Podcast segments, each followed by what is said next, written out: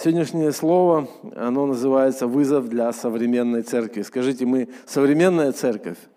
Да, тогда это для нас будет вызов.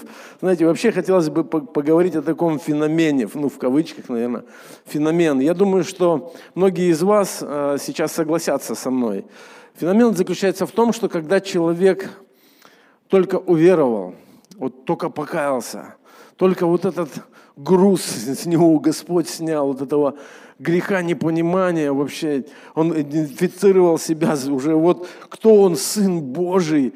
И знаете, у такого человека так естественно э, идет проповедь Евангелия.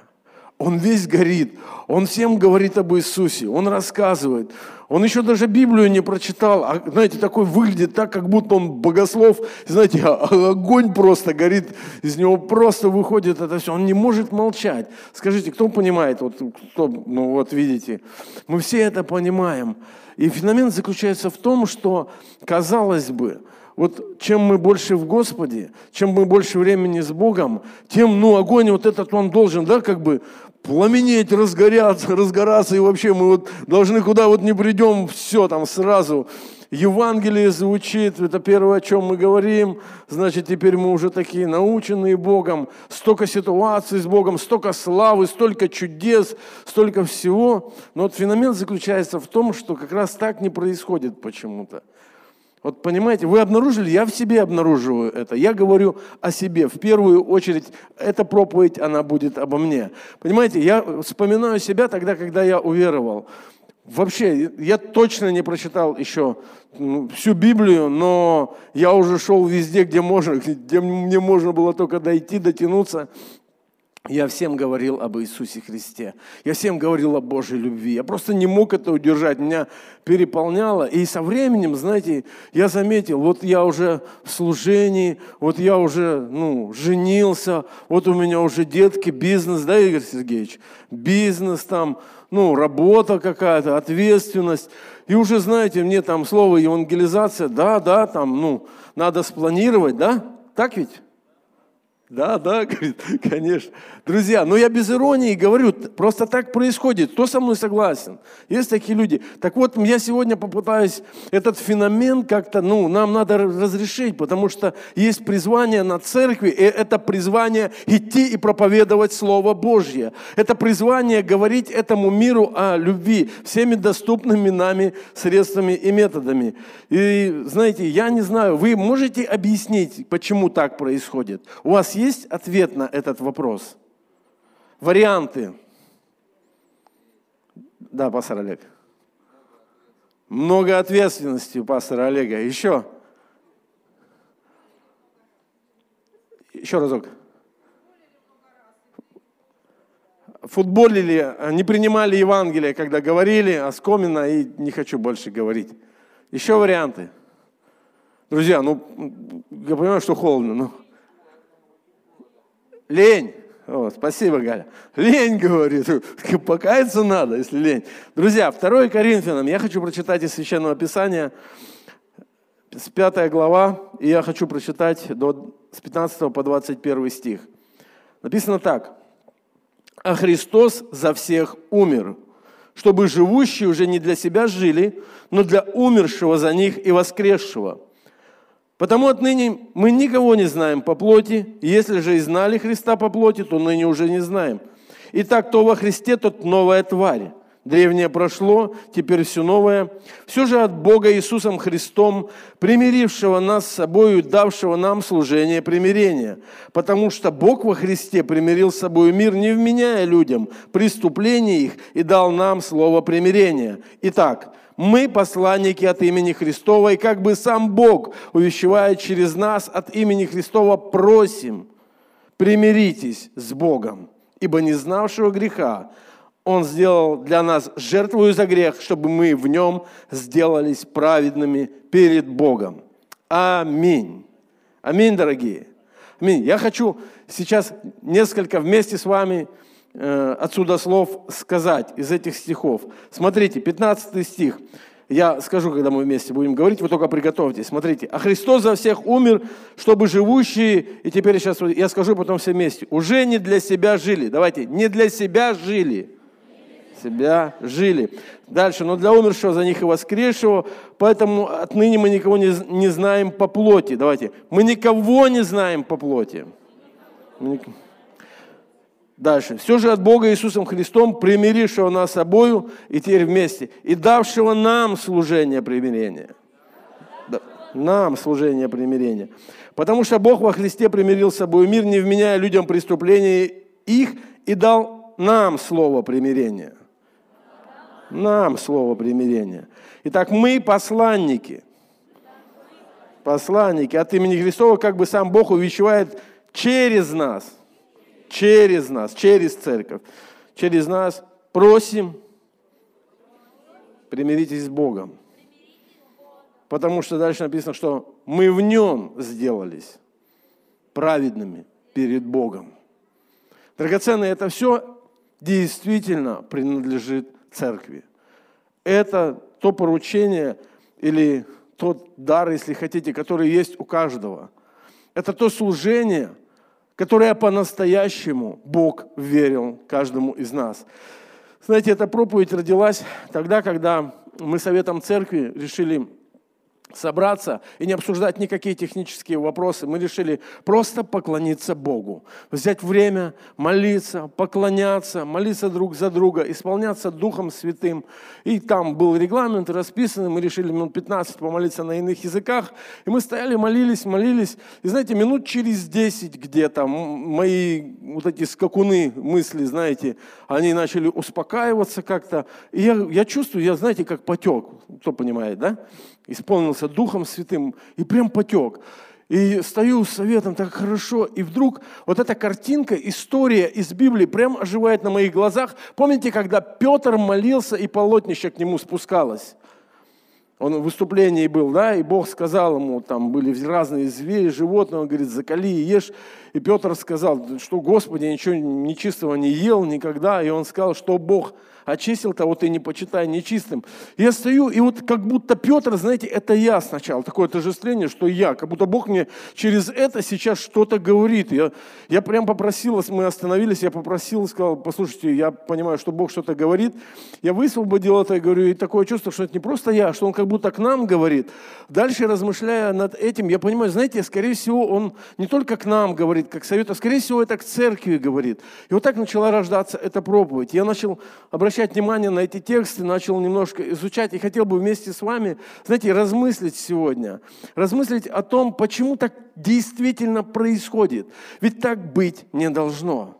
Ведь по-настоящему так быть не должно. Но это, это даже логически не так, что человек, который только покаялся, горит, проповедует, потом он получает богословское образование, потом у него получается служение, у него столько благословений в жизни, а он все меньше и меньше и меньше и меньше проповедует. Простите, это данность, которая есть на сегодняшний момент. Я не знаю статистику там по, по всему миру, но по факту, то есть мы обнаруживаем это, возможно, ну я не о каждом человеке говорю, но в целом как бы мы смотрим на церковь, и я понимаю, что Дух Святой периодически поднимает просто эту волну в нашей церкви, и мы как будто бы активизируемся с тобой, мы, мы настраиваемся, мы все, там у нас пошла евангелизация, мы как-то разговариваем, людям разговариваем, потом, знаете, как будто бы раз эта волна, ну, и так и спала, и опять как-то так все спокойно, пока опять Бог не потрясет. Так вот, я хотел бы сейчас заглянуть в Священное Писание и посмотреть с вами в Деяние 10 глава, прочитать вот эту историю, как это было все. Написано так, я с 9 стиха начну. Там была предыстория, да, с Корнилием, с язычником.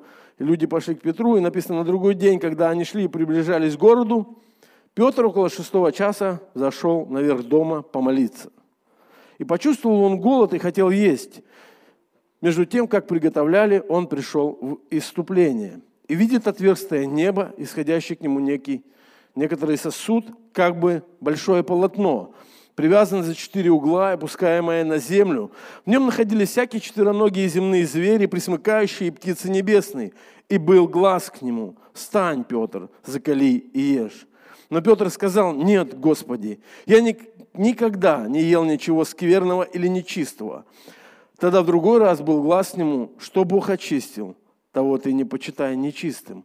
Это было трижды и сосуд опять поднялся на небо. Знаете, я обнаружил, что Бог начинает диалог с Петром через его вообще потребность, ну, в естественной нужде, он хотел кушать. Он просто хотел кушать, пока готовили, он пошел помолиться, слава Богу. Он знал, чем ему заняться, как верующему, он обращался к Богу, молился и пришел в выступление. То есть ну, вот, э, в, так, в такое погрузил его Бог в определенное духовное состояние, и вдруг он видит вот это видение, да, и начинается диалог. И несмотря, знаете, на то, что на этот уже момент у Петра происходила большая перемена в мышлении в плане язычников, потому что он видел Иисуса, который прикасался к язычникам, исцелял, приходил к ним. Помните, там женщина, которая говорила про крошечки, помните, со стола, да, пришла к Иисусу, Иисус сказал, я только послан к овцам Израиля. Она говорит, ну и псы едят крошки, да? То есть вот они были во всем этом, они понимали, они слышали великое поручение, поэтому мышление у Петра уже где-то менялось, когда он проповедовал первую проповедь, каялось много народа, Э, в деяниях книги, да, мы читаем во второй главе, тоже были разного наречия, люди, прозелиты, там описано. То есть как бы Петр не был так, что он был таким, ну, закостенелым, знаете, религиозником. Уже нет, то есть уже Бог какое-то время с ним трудился, выбрался. Но, несмотря на это все, где-то в глубине, и Бог, который видел это и знал, он начинает с Петром именно диалог таким образом, он показывает ему это. И у Петра просто, естественно, это вылазит наружу. Его просто религиозность, он, он он говорит, а я ничего не ел. То есть где-то внутри него все-таки это было. И Бог начинает с ним работать, потому что мы с вами знаем, что это история про Корнилия, который сотник, который тоже Бог явился ему, и Бог приготовил его к спасению. Именно через Петра он должен покаяться. И Бог работает с Петром, потому что Петру нужно будет туда проповедовать. Три раза Петр видел это, как это опускалось. Я не знаю, сколько мне нужно раз показать Богу, чтобы в моей жизни какие-то мои стандарты, я не знаю, они отошли в сторону. Но на самом деле это было настолько ясно, потому что ну, мы знаем из книги э, чисел, что ничего нечистое не ело. У иудеев была вот эта градация по животным, там строго-настрого, э, религиозная нечистая пища, ее нельзя было есть, и тут он ее увидит. Да? Потом написано 9 стих, уже 10-9. Когда все это произошло, написано, между тем, как Петр размышлял о видении, Дух сказал ему, вот три человека ищут тебя. Встань, сойди, иди с ними, немало не сомневаясь, ибо я послал их. И здесь мы видим, что у Петра уже ну, есть готовность. Он слышит Духа Божьего – он слышит, что Дух Божий ему говорит. После того, как уже столько показал, столько сказал, Петр готов, он говорит, иди. И вот этот барьер начинает ну, рушиться, он, который отделял иудеев от язычников. Я думаю, сегодня, знаете, ну, осмелюсь, наверное, сказать, это сегодня церковь, скорее всего, да, можно провести такую параллель, и мир. То есть церковь, которая очищена, святая, которая знает великого Бога, живого, который имеет взаимоотношения с Ним, которую Он отделил для себя, очистил, написано, баню водную посредством слова. Вот эта церковь, вот она вот такая, и, и мир, и, и взгляд на мир. А взгляд на мир бывает разный, дорогие, разный. Мы все, знаете, знаем, что Бог хочет спасти этот мир, но по-разному происходит. Какой-то естественной реакции порой нету просто. Нету естественной реакции проповеди Евангелия. Мы не бросаем все и не бежим исполнять великое поручение. У нас ну, много всего, и мы все время в борении, хотя мы согласны, что да, так надо. Но когда Петр, там, если смотреть дальше, уже 10, 10, ну, 10 глава, 34 стих, когда он разговаривает с этими людьми, которые пришли, и они ему рассказывают о том, как вообще Бог заговорил с Корнилием, который вообще из язычников, просто э, человек, э, ну, римский гражданин, который просто был милостливый, который молился Богу, живому, и Бог увидел это, и помиловал дом его, и послали к Петру, и они ему это пересказывают. И в этот же момент с Петром происходит вот эта работа Божья, и когда как бы внутри Петра, знаете, вот эти все пазлы сходятся, он говорит, 34 стих, Петр отвез уста и сказал, истинно познаю, что Бог нелицеприятен.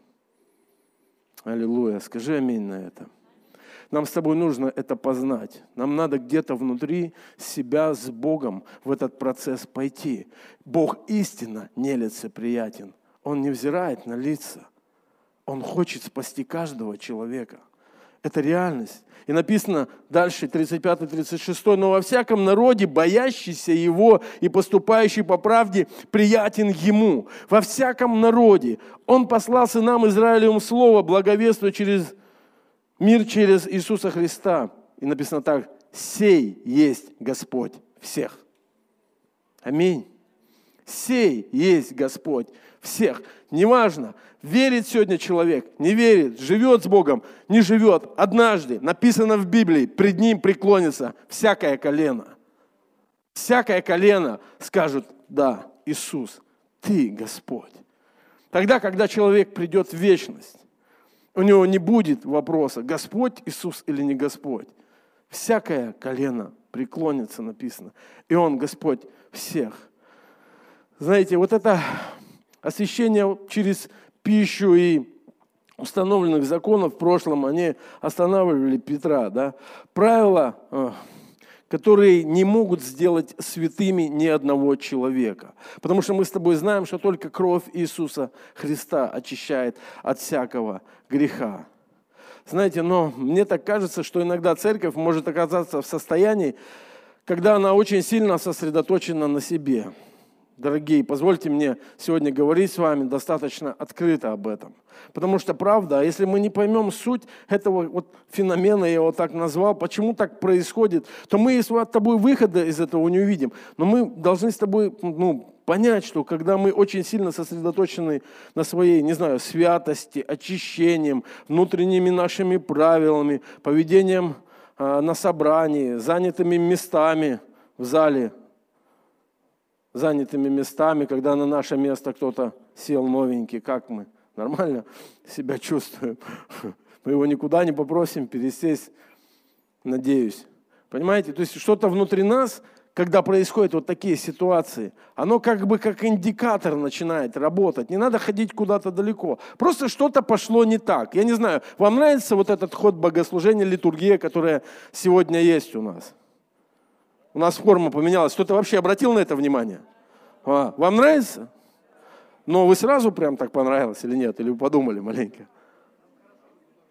Да, мы в Доме Божьем. Аминь.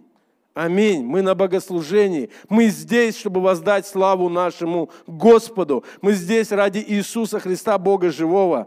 А мы здесь не строим просто какое-то свое собрание. Давайте воздадим Ему славу. Мы не здесь не контролируем чего-то. Мы доверяем Духу Святому, который верит, ведет церковь. Он обновляет ее. Это не просто что-то новенькое. Мы верим, что это то, что дает Дух Божий сегодня. Каждому из нас мы правда верим, что мы должны пойти со словом после богослужения, и практически, чтобы после этого ничего не было, кроме молитвы. Мы правда хотим, чтобы Слово Божье, оно жило у нас, и мы размышляли. Знаете, ой, но к проповеди. Мы готовы согласиться с тем, что Богу есть дело до язычников. Мы согласны с этим? Готовы. Мы молимся, пошли к ним человека. Молимся так? Аминь. Пошли к ним человека, да? Но когда касается лично, когда нужно нам самим идти проповедовать. Вопрос, там, почему я не могу этого сделать, такой остров встающий у нас. Почему вдруг я не могу? Ну, у меня есть несколько примеров, не буду у вас спрашивать, я просто предложу их. Например, не мой дар. Понимаете, о чем я? Ну, не мой дар евангелиста. Есть у нас евангелист, это их дар, это не мой дар. Не умею. Не умею проповедовать Евангелие. Есть такое? Есть, вижу. Бог ведет меня по-другому сегодня.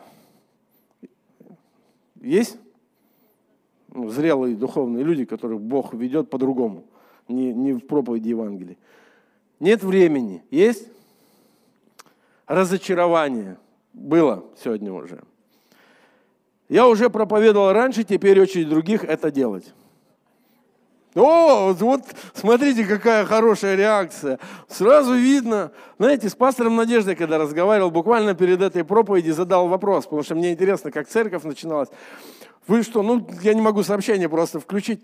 Василий, Василий, они такие, они там пока мы выходим, они в парке танцуют, они всем проповедуют, они там и все, мы ничего никому не говорим, они бегут, они в этих общежитиях, они всех в церковь тащат. Про вас, в принципе.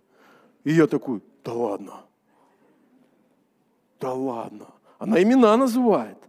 Она говорит, да, да, говорит, вот так было. Куда делась? Вопрос. Куда делась? Не мой дар. Я уже проповедовал раньше, наверное, скорее всего, вот это, да, вариант ответа. Он такой более подходящий. Сейчас молодое поколение, они ну, должны, а мы как бы пока, ну, все. И последний пункт, я его назвал проблема. Не хочу. Не хочу проповедовать. Я думаю, что вот когда не хочу, внутри по-честному, тогда проблема. Тогда действительно есть о чем поговорить с Богом. Потому что не мой дар, знаете, любой дар работает в церкви на превращение самого себя в любви. Любой дар направлен на это. Не умею, есть у нас библейские школы, есть пастор Евгений, ВЕ, научим. Ведет по-другому, как бы не вел, великое поручение остается для тебя тем же. Нет времени, попроси мудрости. У кого?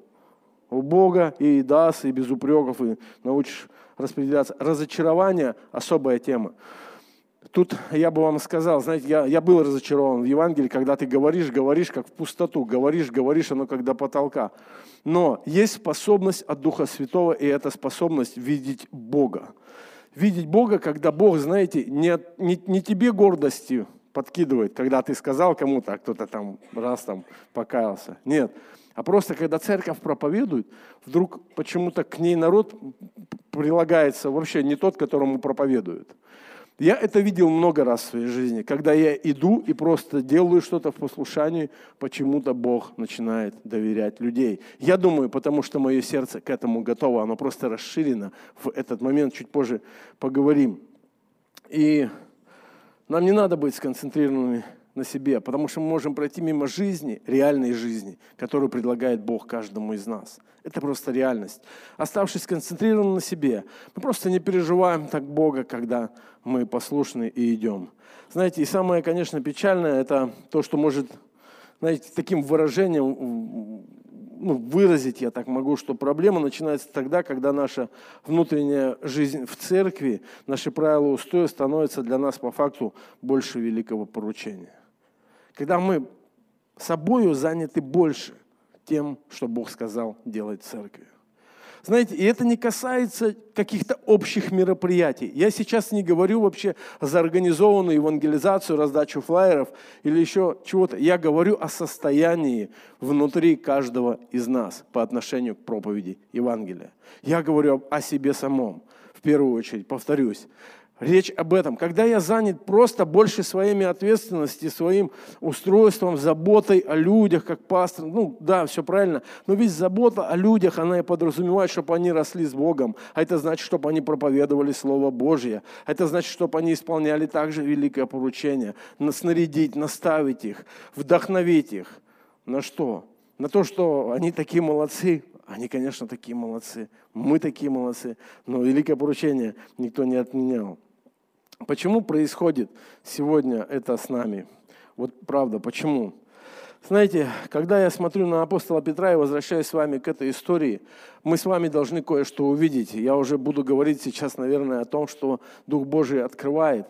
Дух Божий открывает в том, что все ученики, все апостолы, они были научены молиться. Они были научены искать Духа Святого, обращаться к Нему. Они были научены так. И знаете, апостол Петр вот в этой истории, он молился. Он молился, он обращался к Богу, и Бог заговорил с ним. И Дух Святой, написано, сказал ему, что делать и как делать, и утвердил его. И если вы читали Библию, если вы немножко знаете историю апостола Петра, то потом ему пришлось объясняться – когда он сообщался с язычниками, и объясняться ему пришлось перед иудеями, перед старейшинами, в Иерусалиме, везде, сразу, практически сразу ему начали задавать вопросы, как так, почему происходит, как вы думаете, какое, какое основание было у апостола Петра для этого? Кто читал, кто понимает? Знаете, какое основание? Я видел в видении, и Бог мне вот так сказал, и я вот так поступил. И Дух Божий мне вот так сказал. Это все, что было у апостола Петра. Он искал и получил водительство Божие. Все, почему ты сегодня можешь проповедовать или я, иметь это дерзновение, это если ты и я, мы будем искать Духа Божьего, Духа Святого, водительства, когда мы будем обращаться к Нему, не за тем, что нам надо, или как улучшить наше благосостояние, или помочь нашим родным и близким, когда мы будем обращаться и искать самого Бога, молиться Богу, открывать сердце Ему, спрашивать о воле Его – и иметь это дерзновение. И Бог начнет говорить. Каждый раз, когда мы останавливаемся с тобой, каждый раз, когда мы соединяемся в молитве, каждый раз, когда мы исполняемся Духом Святым, происходят чудеса. Это чудо называется водительство Духа Святого в жизни каждого верующего. И это очень важно, это потрясающе. Потому что апостол Петр все время, он говорил об этом. У нас нет другого аргумента с тобой, почему мы вошли проповедовать. Знаете почему? Потому что если не так, то в послании к Галатам написано в пятой главе, 16, 17, 18 стих. «Я говорю, поступайте по духу, и вы не будете исполнять вожделение плоти. Ибо плоть желает противного духу, а дух противного плоти. Они друг другу противятся. Так что вы не то делаете, что хотели бы. Если вы духом водитесь, то вы не под законом. Дорогие, понимаете, не то, что хотели бы. Мы все согласны, что надо спасать мир. Мы все понимаем о великом поручении. Но, знаете, если мы не исполняемся Духом Святым, если мы не обращаемся к Богу, если мы не спрашиваем, Господь, что ты ожидаешь от меня сегодня, то мы и не будем иметь дерзновения идти проповедовать в силе Божией. Потому что только Дух Святой способен дать нам это дерзновение и силу сегодня по-настоящему. И он будет напоминать нам о том, что Бог нелицеприятен, что для Него нет различия темнокожий, желтый, какой национальности, какого социального он сословия, насколько он успешен или не успешен в своих делах, он будет говорить, что это душа тебе, это душа, которую я хочу спасти, которую я хочу привлечь к себе просто своей любовью. И он не оказывает какую-то отдельную милость кому-то, потому что Иисус написано, Он пострадал за всех людей. Мы с вами читали перед тем, как начать это слово, о том, что это к нам, это слово примирения, оно есть у тебя и у меня, это сокровище, которое не принадлежит нам, которое не принадлежит церкви, потому что она должна раздать это. Мы должны с тобой раздать это. Знаете, цена Иисуса действительно заплачена за каждого человека. Помните, апостол Павел, он обращается к римлянам, и он говорит такие вещи. 10 глава, 8 стих. Давайте 14. Он говорит, ну как призвать того, в кого не уверовали? Как веровать в того, о ком не слыхали? Как слышать без проповедующего? И как проповедовать, если не будут посланы? Как написано – как прекрасные ноги, благовествующих мир, благовествующих благое. Как прекрасные ноги, это говорит Слово Божие, благовествующий мир, благовествующий благое. Как прекрасные ноги, которые несут эту простую весть о Божьей любви, о Божьей силе, о Божьем предназначении для людей – как это важно остановиться, посмотреть на человека. Вы не знаете, в каком он состоянии. Если мы смотрим на эту историю, как, например, то Бог уже работал с Корнилием. Мы не знаем сегодня, где работает Бог, с каким человеком, насколько человек готов или нет. Да, многие отвергают, да, многим не интересно. Библия это что-то старомодное, церковь это не про нас. Послушайте, ну у всех есть это одиночество, это дырка без Бога внутри, которую люди пытаются заполнить. Просто сегодня какой-то пазл подошел в его жизни. Сегодня это на, на минуточку, простите, удовлетворило его какую-то внутреннюю потребность. Ему кажется, что он что-то обрел в жизни своей. Но завтра, скорее скорее всего, этого не будет. Завтра он будет в том же поиске, потому что это место для Иисуса. Потому что это место для того, чтобы он осознал, что он не просто случайность здесь на земле. Он не просто так родился от папы и мамы, а у Бога есть план для него, потрясающий, который раздвинет его шоры, раздвинет его границы под названием «Конец смерть», когда он начнет смотреть дальше с Богом, когда страх уйдет из его жизни – Послушай, это не могут сделать финансы, информативная какая-то просто, ну, информация. Это может сделать только Слово Божье, которое верено тебе и мне. Все, что мне и тебе надо, действительно прийти к Богу, сказать, Господи, помоги. Это важно. Знаете, Иисус говорит, Матфея 28 глава, мы все знаем великое поручение, и сегодня я думаю, идите, Итак, идите, научите все народы, крестя их во имя Отца, Сына и Святого Духа, уча их соблюдать все, что я повелел вам, и я все с вами во все дни до скончания века. Я думаю, что сегодня, знаете, слово «идите» из этого всего, оно самое актуальное. Простите, я правда говорю то, как я понимаю сегодня, в своей, своей зоне ответственности. Такое иногда впечатление, что, знаете, мы с вами как бы вот так вот все ну, приготовили, так у нас все классненько, топово, так хорошо все ну что как бы кто-то должен об этом каким-то образом узнать, знаете, и прийти и просто, ну, насладиться о том, какие мы с вами молодцы, как мы круто сделали с вами там, не знаю, альфа-курс, атмосферу, Family Club, там, да, у нас, ну, много площадок, там, на вечер хвалы и поклонения, он там так Бога может пережить, но Библия говорит, как он узнает об этом. Если не будут посланы, как он узнает об этом? Если мы не говорим, а если говорим, то, возможно, просто сухо. Не говорим о том, что там действует Бог, что главное там не в печенюшках и чае.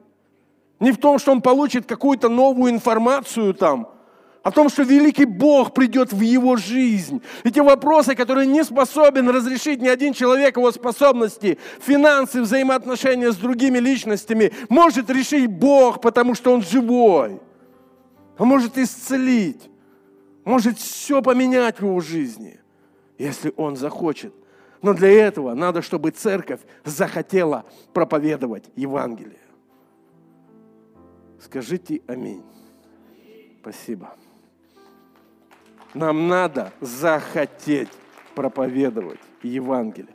Знаете, когда я читаю филиппийцам, тот же апостол Павел, филиппийцам там, в первой главе, он с 15 стиха говорит, я своими словами, может быть, нам выведут, но он, он как бы говорит, сидя в темнице, он говорит, одни, давайте зачитаю, некоторые, правда, по зависти и любопрению, а другие с добрым расположением проповедуют Христа. Послушайте, из зависти можно, оказываться, проповедовать Христа. Одни по любопрению проповедуют Христа. Нечисто. Вдумайся, церковь. О чем говорит апостол Павел? Нечисто проповедуют о Христе. Думая увеличить тяжесть уст моих, ну, думая, что сделают плохо апостолу Павлу, а другие из любви, зная, что я поставлен защищать благовествование. И он говорит, но что до того? Давайте скажем, но что до того? Как бы не проповедовали Христа, притворно, искренне, я и тому радуюсь и буду радоваться. Ибо я знаю, что это послужит мне ко спасению по вашей молитве и содействием Духа Иисуса Христа. И потом он 21 стих говорит, ибо для меня жизнь Христос, а смерть приобретение. Дорогая церковь, именно в этом контексте апостол Павел говорит, я делаю все своей жизни – я радуюсь всему, где звучит имя Иисуса Христа, где проповедуется о жертве, о безусловной любви, о всемогуществе Божьем, об Его вечном плане. Я радуюсь, даже если они думают, что причиняют ущерб мне, пусть Бог благословит их. Это определенный образ мышления.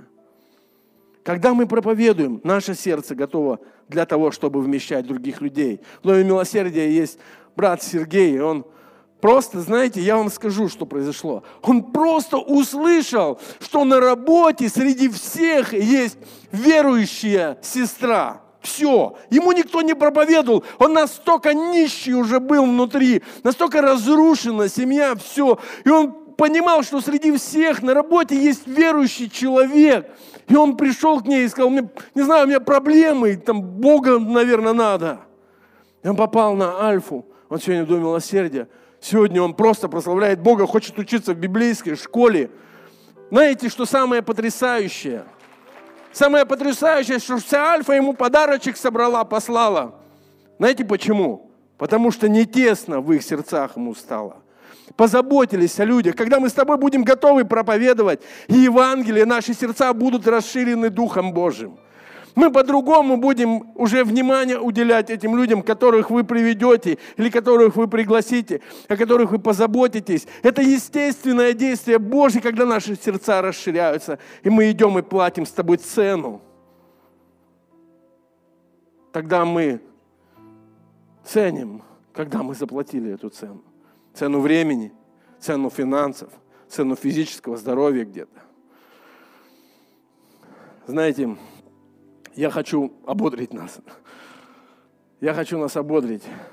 Апостол Петр, несмотря на вот такое чудное переживание, чудесное, дальше продолжил свой путь, и было много в его жизни разных приключений. Но однажды апостол Павел обличал его. Уже после этого, задолго, апостол Павел обличал его, что он вел себя с язычниками лицемерно. Записано в Галатам 2.14. «И когда я увидел, что они не прямо поступают по истине евангельской, то сказал Петру при всех, если ты, будучи иудеем, живешь по-язычески, а не по-иудейски, для чего ты язычников принуждаешь жить по-иудейски?» Мы по природе иудеи, не из язычников грешники. Однако же, узнав, что человек оправдывается не делами закона, а только верой в Иисуса Христа, и мы уверовали во Христа Иисуса, чтобы оправдаться верою во Христа, а не делами закона, ибо делами закона не оправдывается никакая плоть. Апостол Петр, несмотря на, понимаете, вот на откровение, я думаю, как только он переключил свой взгляд на людей – как только ему надо было опять отсчитываться от язычников, а у него нет этого откровения, у него нет этой свежести сейчас. Та, которая была тогда, когда это полотнище спустилось, и он услышал свои уши, как будто Иисус смотрит на тебя и говорит, что Бог очистил, того не почитай нечистым. А у него нет этого, он не пободрствовал, он скатился. Я думаю, что он покаялся, я думаю, что он выправился там. Но апостол Павел, он обличил, он не промолчал. Он сказал, дорогой брат и сестра, твоя традиция и религиозность, и зашоренность, она вылазит сегодня. Сегодня ты думаешь о себе больше, чем о ком-то, кто нуждается в Иисусе. Несмотря, что у тебя есть жизнь с Богом, несмотря на то, что у тебя есть благословение, несмотря на то, что у тебя есть жизнь вечная. Ты сегодня все так же почему-то погружаешься в какую-то суету больше, нежели ты думаешь о великом поручении и вообще о спасении кого-либо. Знаете, в Откровениях всем известно, когда ангел говорил Ефесской церкви, он говорил, 2 глава, 4 стих, «Имею против тебя тот, что ты оставил первую любовь твою. Так вспомни, откуда ты не спал, и покайся, и твори прежние дела. А если не так, скоро приду к тебе и сдвину светильник твой с места – его, если не покаешься. Знаете, я отнес это к себе, лично я. Я понимаю, знаете, сегодня пастор Петр говорил о церкви, да, о том сокровище, которое он есть, когда размышлял. Этот текст когда-то просто взорвал меня внутри, просто радостью, когда я тоже задумался, что для меня сокровище. И я ответил на себе на вопрос тогда. Иисус – это то, без чего я не могу. Это реально. Это реальная личность, без которого я точно не смогу. Я хочу не просто, чтобы Он спас меня. Я хочу в вечности с Ним. Быть не вдвоем. Я хочу в вечности быть со всеми вами, со многими моими родными, близкими. И знаете, вот этот посыл – который был о том, что идите проповедуйте Иудеи, Самарии, до края земли. Мы, мы часто молимся о своих родных и близких, о своих на работе, о своих сослуживцев, еще о ком-то. Знаете, это как Иудея. И мы как будто с тобой не видим великого Божьего поручения, которое есть, которое намного больше того, что мы можем понять потому что любовь Божья, она безгранична. Данный аудиоматериал подготовлен и принадлежит местной религиозной организации христиан веры евангельской пятидесятников «Церковь Завета».